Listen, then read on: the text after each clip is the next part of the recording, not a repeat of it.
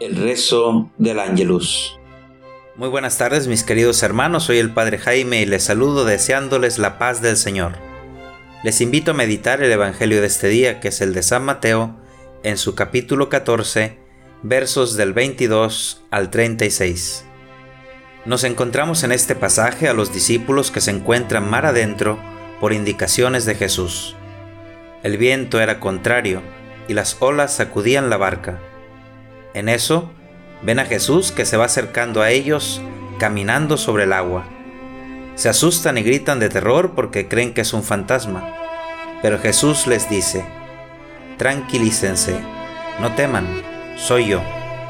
Pedro, para cerciorarse, le pide que lo mande ir hacia él caminando sobre el agua.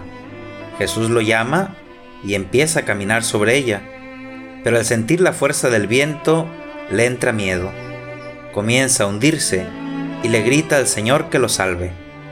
Jesús le tiende la mano, lo sostiene y le dice, Hombre de poca fe, ¿por qué dudaste? Al final, suben a la barca, el viento se calma y los discípulos se postran ante Jesús diciendo, Verdaderamente, tú eres el Hijo de Dios. En nuestra vida, muchas veces también el viento nos es contrario y hace tambalear nuestra barca. Problemas, enfermedades, pérdidas.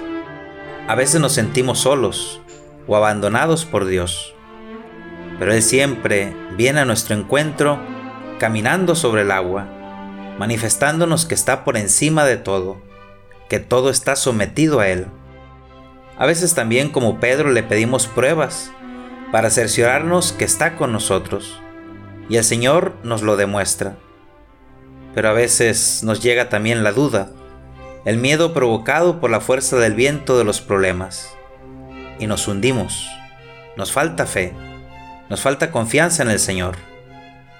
Lo bueno de Pedro es que le grita al Señor para que lo salve, y el Señor siempre está dispuesto a tendernos la mano y sostenernos. Él tiene el poder para calmar todo viento. Hoy en día, el viento es contrario a nuestra barca.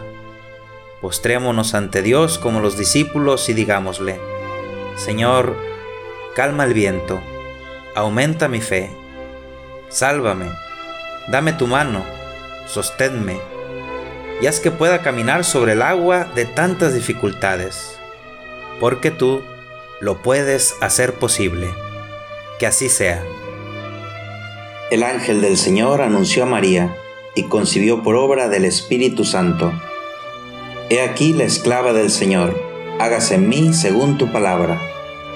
Y el Verbo se hizo carne y habitó entre nosotros. Dios te salve María, llena eres de gracia, el Señor es contigo.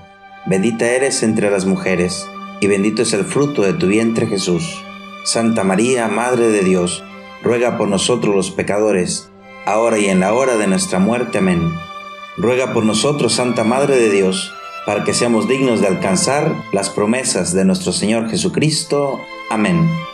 Oremos. Derrama, Señor, tu gracia sobre nosotros, que por el anuncio del ángel hemos conocido la encarnación de tu Hijo, para que lleguemos, por su pasión y su cruz, a la gloria de la resurrección. Por Jesucristo nuestro Señor. Amén. Que Dios les bendiga.